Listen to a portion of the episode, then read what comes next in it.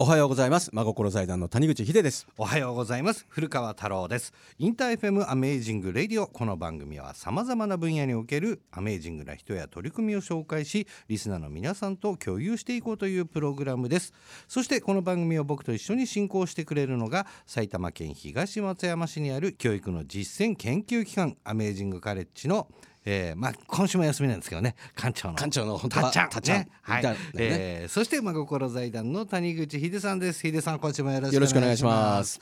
さあ早いもので1月もね最後の土曜日になってしまいましたけれども、うん。まあ今年は年明けから本当にいろんなねあのあのー地震でね被災された方、えーのニュースがこう未だに続いているというところはあるわけなんですけれども、えー今週、えーもですね先週に引き続き岡部理恵子さんをお招きしてですね、い、ろいろと震災に、えーまつわる、えーお話ちょっと伺っていきたいと思います。こんなものがあって備えておけばよかったっていうねご意見も、あの X などで届いてるんでね。そうですね。ありがとうございあます。のいただいてるのがガラサチさんうん。番組年末に聞いて防災の話ですよね、あのほ高音のあの銀のシャカシャカがはいはい。音がしにくいの探しに行こうって思ってるところでした。うん。が他にもいろいろ考えないといけないですね、うん。特にトイレ事情とかね、いや、んそうですよそうねなんか結構あとはこの久子さん、うん。何そのマジックライトってあの水のあそう水につくの。そう。あれ大好きなんですよ俺。大好き。大好き。あれ軽いし。そう。そういうなんかこう最新のもの？うん。もそうですけど僕がやっぱり岡部さんに頼っこう会ってからすごくいいなと思ってるのは何しろもう実際にやってうん。もうこれが一番っていう、だから軽いとかさうん。あと実際に自分で歩いてみて、うん。えー40キロ歩けるのかとかもう本当実践型でやってらっしゃるんでその情報をやっぱりみんなリスナーの皆さんに届けたいですね、うん。うん。あと真似してほしい。そう。本当に。うちの奥さんも放送聞いてて言ってましたよ、ん。もう片っ端からやってあれはダメなんですよ。っていう。岡部さんの切り口が好きだっつってましたね。ね。はい、えーということでえー皆さんのエピソードも随時募集しています。みんなの EBM と言います。メールの場合は amazing.interfm.jp X でポストする場合は「ハッシュタグアメラジ897」をつけてポストしてください。それでは今日の1曲目いきましょう。チャーリー・プース Don't think that I like her インター FM アメージングレディオをお送りしているのは古川太郎と。真心財団の谷口秀です。さて、えー今週もゲストとしてこの方をお迎えしております。防災アドバイザーであり防災士の岡部理恵子さんです。よろしくお願いします。はい、こんにちは。よろし、あ、おはようございますですね。おはようございます。よろしくお願いします。はい、よろしくお願いします。さあ、えー先週ね、えー放送を聞けなかったという方は岡部さん実はね年明けて5日、えーから石川県に行ってねいろいろとこう被災の状況など先週話してくれたわけなんですけども、えーまあ、いろんなことを伺いました。実際に皆さんがこう思ってることと実際こう違うんだよっていうことなんかね、えーそれからやっぱり驚いたのがあの行った先の珠洲市、うん家屋倒壊9割9割ってすごいよね。すごいですよね。町ごとだからある意うん。味全部立て直すってことでしょ、うん。なくなっちゃったに等しいもんね。いやそうなんですよ。でそんな中でこうなんていうんですか？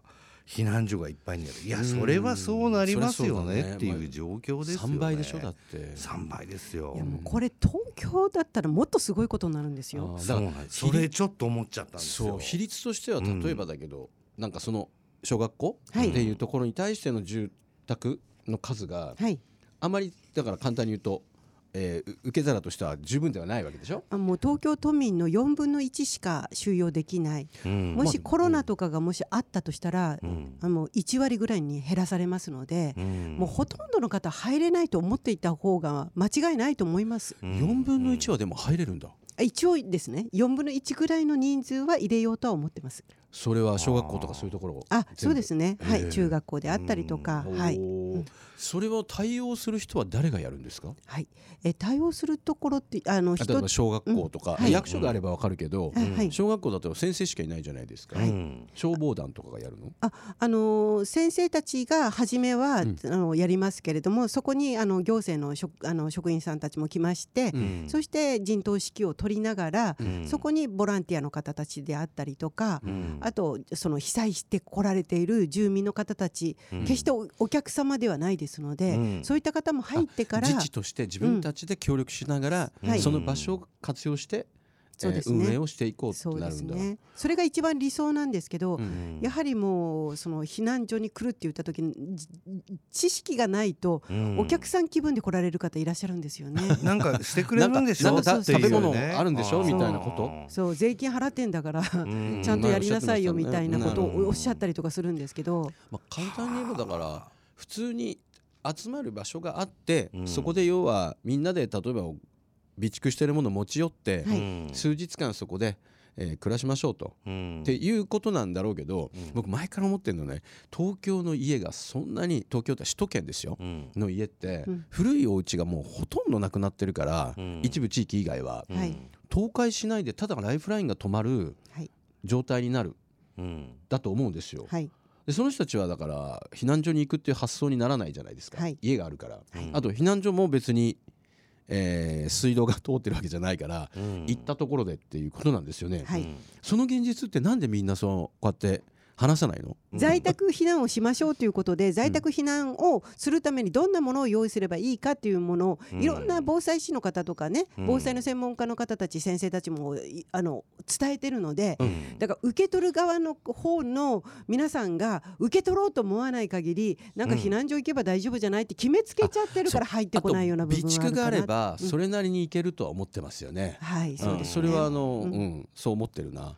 いやでも過酷だよね。うん。過酷ですよ。それにいいものし食品と水は結構皆さん備蓄してるんですけどね。トイレの備蓄って20%いかないというデータもあるんですね。うん。17%ぐらいじゃないかというようなデータもあるくらいでうん。もうだから食べるのに出るっていうことを忘れちゃうんですよ。うんうん。で岡部さんに言われて例えばその簡易トイレ買ったりしてあとね、あの皆さんにプレゼントしたり、ねはい。そういう話もして反応もあるんですけど、はい。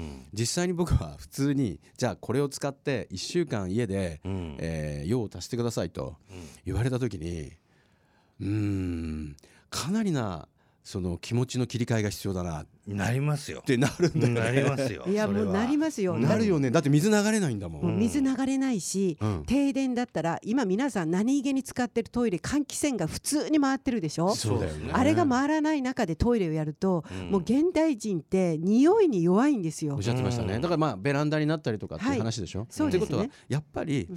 そのどうやっても一刻も早く、えー水があるところに移動するもうう本ん当にそうですね。大移動する、ううんんもう私自身思ってるのは、うん。もう災害が起こったって首都直下が起こった時とかうん。見たら、あなんかこれ東日本の時よりも絶対にひどいなと思ったらうん。もうやることはいつでも出か出られるようにすることうん。も考えてますし、うん。もうあの千円札で私10万円持ってるんですよ。ああそれよく言いますね、はい。一万円札持っててもへー。意味がない一番ダメでって、す。ね。。もうお釣りが出ないっていうことっておあの大いにまあいい考えられよってますから。渡して1000円でね、うん。お願いしますって言って、お釣り諦められますよね。1000円だったら。で買い物ってやっぱりお釣りが出ないっていうことってしょっちゅうあるっていうことを聞いてますし、うん。で実際に避難しようと思うとやっぱお金かかるんですよね、うん。うん、うん。お水買まあったりとか、いそうだよな。や絶対そうですよ。だからやっぱりそういう千円札とかも用意しながら、うん。一刻も早くここを出るときにいいタイミングはいつなのか例えばうん。雨が降ってるとかあると思いますよ、うん。明日は止むんだったら明日かとか、うん。やっぱり、えー午前中に出た方がうん。夕方にね,、うん、あったかいうちに移動できるとかね、うんそううん。いろいろそういうこと考えながらだからとどまるっていうのが私の中にはないんですよ。うん。こう選択肢のうん。中で、えーこのとどまってひたすらいようとは思ってない。うん。うん。とにかくやっぱりなるべく離れましょうと。ね同ねじところにとどまっていてもしょうがないっていう話をね、伺ったら考え方がちょっと変わったんですよ、ね。例えばそこにいなくちゃいけないのが何日かあると、うん。でお水が出ない。で、あのだったらビニール袋で湯煎した料理ができる。で、そうしたらその数日間だったらまあちょっとまだ、食べるはね楽しめるというか。楽しめるというか、気分転換になる、まあサバイバル生活をちょっとしてる感じにはなるだろうね。ですよね、うん。でもこれが1週間2週間続いたら確かにそれすら全く何の刺激もなくなる、うん。でしかもそれが何ヶ月も先まで続くのがもうその頃になったら分かるんだもんね、うん。それは気持ちが落ちるよね。そうですね。もう本当に移動っていうことを考えてもらいたいですし、うん。あとやっぱ瓦礫とかガラスが落ちてることを考えると、うん。あのタタイヤがパンクしないタイヤってあるんですよね。ありますね。はい。そういったものも考えていただいて、うん。本当にど本当に移動するとした時にどこなのかって言った時、うん、あの例えばね学者の方でうん。防災に関する専門の方っていらっしゃるじゃないですか、は首都圏で避難が必要ですと完全にインフラが止まって、うん。じゃあ1週間じゃなくてよもうはい。3ヶ月無理ですってなった時ってこの東京に住んでるって首都圏に住んでる人たちってどっかに移動するってことは想定としてはちゃんとされてるんですか？Yes 要するに日本中のどこかに受け入れ先がうん。この分散だったらあるうんっていう計算とかした人っているんですか、いやいないと思いますね。やっぱそうだよね。僕ね調べたんだけどそういう統計とかそういう意見があんまりないんだよね、そうですね。だからサバイバルファミリーっていうなんか映画が昔あって、うん。はい電気がずっと何年間か止まっちゃうやつ、あれを見た何年かいる知るいるうちにその生活力が上がってうん。楽しく暮らせるんだけど、うん。彼らも確か九州まで行くんですよね。映画の中でね、みたいなことって想定してないとうん。こういけないってことですよね。もう本当にこういればいるほど被災地の中でライフラインがとあの止まってしまった中でうん。元気になっていく人はいないと思います。炭水化物しか食べれないとか、うん。そそれは自分が備蓄してるものがあるかもしれないけど、うん。そんなに長いことダメじゃないですか。ね。もうバランスのいい食事なんてできない、うん。ライフラインは止まってる、うん。また治安はどんどん悪化してくる、うん。そんな中にいつまでもいようとするんではなく、うん。できるだけ早くうんここを出るっていうこと、うん私あの40キロぐらい離れたいわけですよ。うんうん東京からうんあのー東松山のアメカレのうん距離が41キロなんですよ。そうなんですよで本当に歩けるかなっていうのを実際やってみたんですよ。たんですよ。おかみさんすごいでしょ。それがすごいんだよなすごいんだよね。あの山手線ぐるぐるねぐるぐる回っちゃうんですそうもんね山手線一周をうんあの13時間かけてうん全部回ったんですね。うん大体40キロぐらいあるあ。40数キロあるねはい45キロぐらいですかね。ぐはい歩きました。それを歩いた時に思ったんですけど、もう本当に瓦礫とかそういったものもあるんだよとかいろいろなことを考えたんですよね。ですよね。でも、うん歩ける、うん。うん。歩ける。うん、歩ける、ううんん、うん。歩けますよ。だから歩くと決めて健康管理、だから普段の生活の中に健康のね、あのあねジョギングをするとか、うん。ウォーキングするとかっていうのも災害時にめちゃくちゃ役役に立つんじゃないかなとかって。そうです。ね。まあそれで健康になるんだったらそう。もう最高だよね。一石二鳥っていうだってね。ね健康じゃない人が被災してから健康になる人一人もいないから。まあでしょうね。いやそ りゃそこでガッと気づいてね。そう。だからやっぱ健康であるっていうことは災害時一番もしかしたら大切なまあ要素かもね。病気がないとかっていうことはね、うん。だから昨年あの岡部さんに来ていただいて、まあ、意識的に僕の中で変わった部分がやっぱりあるのがやっぱりその被災してる中でもなんとか工夫をして楽しくできるってことを教えてもらったのと、うん。今年に入ってそこを離れましょうはい。っていうこと、うん。この2つはかなり本当に大きかったかなっていうふうにね,、そうですね思うんですよね、えーそして引き続き岡部さんにお話を伺っていきたいと思うんですが実はヒデさんもこれに関していろいろと動きました。何か動きがあはいるということなんで、はい。一曲挟んでお話を伺っていきたいと思います。聞いてもらったのはコリーヌ・ベイリー・レイ Put Your Records On でしたインターフェムアメージング・レディをお送りしているのは古川太郎と。真心財団の谷口秀です。さて、えー先ほどね、えーお話ししましたが、うん。まあ岡部さん今回来ていただいてるんですがヒデさんとしてもその防災の取り組みこれアメリカレとしてっていうことなんですか？まずはアメカレやっぱりお子さんたちをお預かりしてるのと、うん。あともともと結婚式場の跡地のアップサイクルっていうんう再活用っていうのがテーマで始めたんで、うん。じゃあ学校というかその教育機関としていることであるなら、うん。まず安全。まあそうですよね、それと地域の人に愛されてきたそういう結婚式場みたいなうん。場所っていうのは、うん。例えば水道を切ってその地下水にしとくとか、うん。自家発電今最近は水素発電とかうんを導入しようってなってきてるんだけど、うん。そういうようなものを備えてたら、うん。万が一の時に地域の人たちのお役に立てるでしょ。うん。で子供たちも大体昼間長く結構いるからその時間帯は守ってあげられるとかうん。さまざまあったんで岡部さんと出会ってからねその前からちょっと防災あったんだけどうん。加速させました。うん。かなり、そうですか、うん。もう相当時間的には加速して、うん。ほぼ、えー水は井戸水はもうこの場所を取る掘れば2箇所大丈夫。うん分かったし、うんあと温泉も実は出ることが分かって ラ温泉？偶然にあもともとラド温泉がそこに40数十年前にあった。それが建て替わってアメカレの今の結婚式場になったっていうのうん。を地元の方が教えてくれたの高齢者の、うんうんうんうん。じゃあといって今でもあるのかって調べたらなんと駐車場の脇の一番ここだったら本当に掘っても、うん。タンク置いても大丈夫ってところがここだったら出るっていうのが調査で分かったの。えー、そそういうの分かるんですか？もう今、うんもうほら超音波だったりとかあのダウジングだとかいろんなやり方あるんだけどそれが2つ分かったのよ。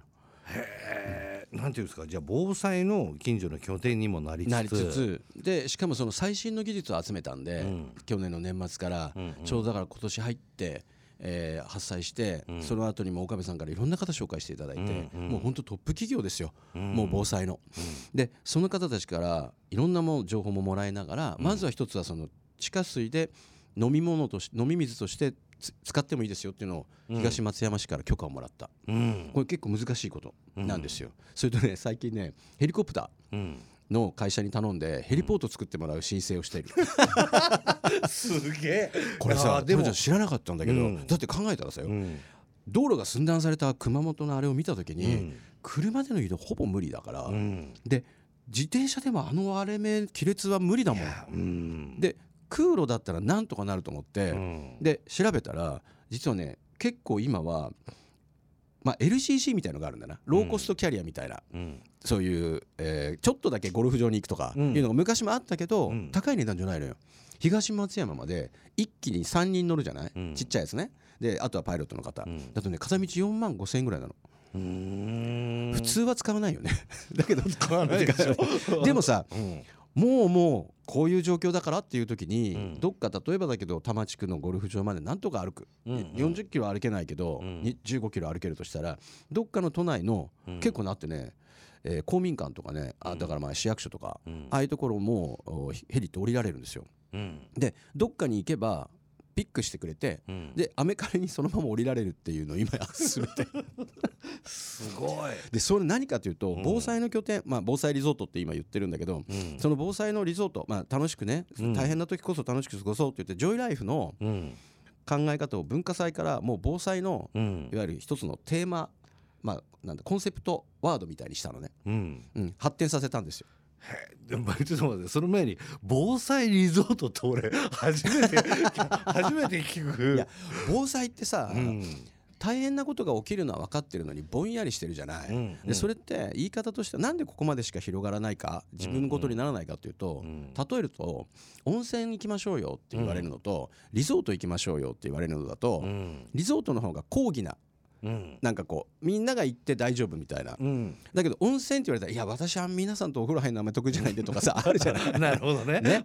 そういうなんか温泉とどこ防災ちょっと似てるなと思って、うん。それよりもみんなで本当にちょっと集まってうん。であとリゾートの場合ってうん例えばザップに乗るとか、うん。なんか新しい料理教室を体験するとかっていう、うんうん。いろんなことがそこで学べたり体験できるっていうのがリゾートはくっついてるじゃない、うん。温泉はほら温泉入って飲んで寝てみたいな。そうすべてしあのね？給仕されて救出されてみたいな。それと今の防災の世界がよく似てる、ううん。んだから岡部さんおっしゃるけど避難所行ったらなんかね3食出てくるんでしょみたいな、うんうん。それ温泉っぽいじゃない。うん。でもそうじゃないと、うん。リゾートの場合は自分たちでやっぱり、えー一緒になって参加して、うん。で料理も一緒に作ってみんなで振る舞ってみたりとか、うん。なんか新しい滝に登ろうとか言っても、うん。みんなで手を取り合って、うん。えーその滝まで行って、うん。そこからこうスライディングして遊ぼうとかみたいに、うん。リゾートって言った瞬間にうん。ちょっと楽しくなるのと、うん。意味合いとしては学べる場所だったり初体験できる場所みたいなのがあるんで、うん。ジョイライフはもう年末から年始にかけてぐわっと、ううんん切り替えてほとんどの今僕がやりたいとあお風呂が、えー24時間入れて、うん。えーお手洗いがウォシュレットのまま、えー水洗の状態で停電しても、うん。えー断水しても使える。うん。せめてそこまではできる業者さんがね選定が終わったの。はあすごい。えこれも岡部さんに紹介していただいてつないでいただいてとかあの紹介した方たちもいます。はもうグッズをいろいろよし紹介してくれたんだけど、うんもうこれ急ごうと思って、うん。急にもう調べて、うん。で電気なんかも発電する会社の何社か来ていただいてで水力発電はどうもダメだっていうのが分かって、うんただ、えー水素発電はいけるってなって、うん。でこの方また今度会いに行くんですけど、うん。そうやって急速にいろんな最先端の先生方とか業者さんと会いました。そうですね。この防災リゾートちょっと興味深いかもしれないですね。子供ジョイライフとかに来て、あの防災のこう一つ大きなね、うん。お湯を沸かしてるところに、はいはい。要は湯煎する料理をみんなが持ち寄ってそれぞれ違うものやってもうん。できるじゃないですか。そうなんです。やっぱりこう普通に作ってるよりも、うん。やっぱりどこかで楽しいとか、うん。注目してもらいたい。でもっとこの防災のことを僕らだけじゃなくて、うん。いろんな方たちがこう面白がってっていうかなもっと真剣に、うんうん。新しい形を作っていくっていうのをの一翼に担いたいなと思ってるんで、うん。そう防災リゾートをですねもうこの2月ぐらいまで2月末ぐらいまでには、うん。いろんな方たちに公表できるようにうん。なってきました。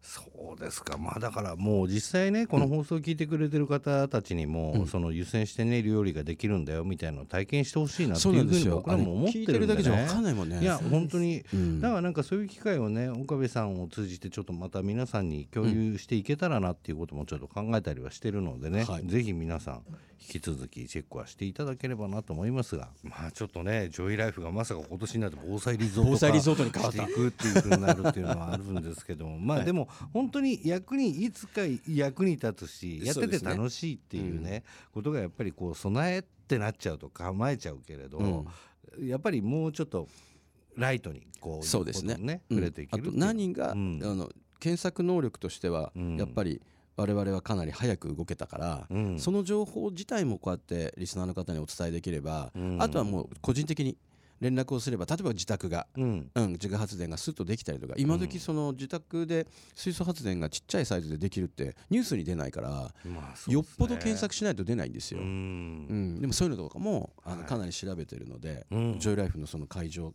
で体験したり、はい。はい、あとは情報提供するサイトを今作ってます。うん。はい。ぜひこちらもちょっとねまた詳しい情報上がってきたら皆さんに共有したいと思います、インター FM アメイジングレディオお別れの時間が迫ってきましたがエンディングまで岡部さんにも一緒にいていただいておりますが岡部さんどうですか？今日一つなんかこれおすすめっていうのなんかないんですか？今日はちょっと虫除けの今ね虫除け。はい虫除けなんですけどね。その虫除けのストールとかなんですけれども、ストール？はい。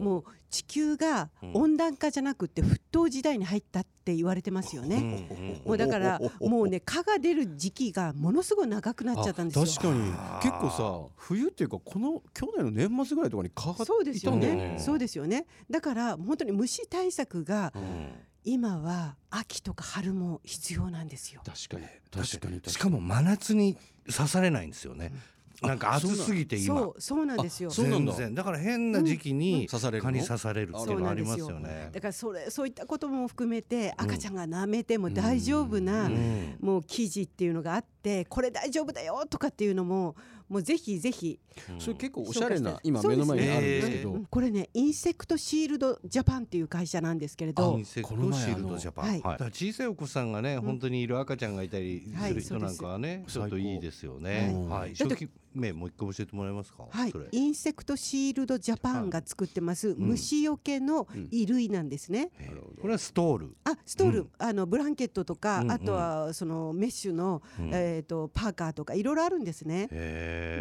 でしかもこれね公園とかで敷いていただいたら、うんアリが登ってこないんですよ。いやえー、これ最高じゃないですか。えー、じゃあ僕のおにぎりにこうアリがついてるとかもない？ないえー、これいいですね。公園で日向ぼっこしてる時そうにねそうそう。うっかり置いといたらね あら口開けて寝てたらアリが登ってきちゃったっていうことがないんですね。ないありがとうございます。またぜひあのいろんなものを教えてください、はい。岡部さん。今週もありがとうございました。あり。がとうございました。ということで皆さんからのね身の回りのエピソードも教えてください。メールの場合は amazing.intfm.jpx でポストする場合は「ハッシュタグアメラジ897」をつけてポストしてください。ということでインター FM アメージングレディオここまでのお相手は古川太郎と真心財団の谷口秀でした。それでは皆さん岡部さんも一緒に アメージングな週末を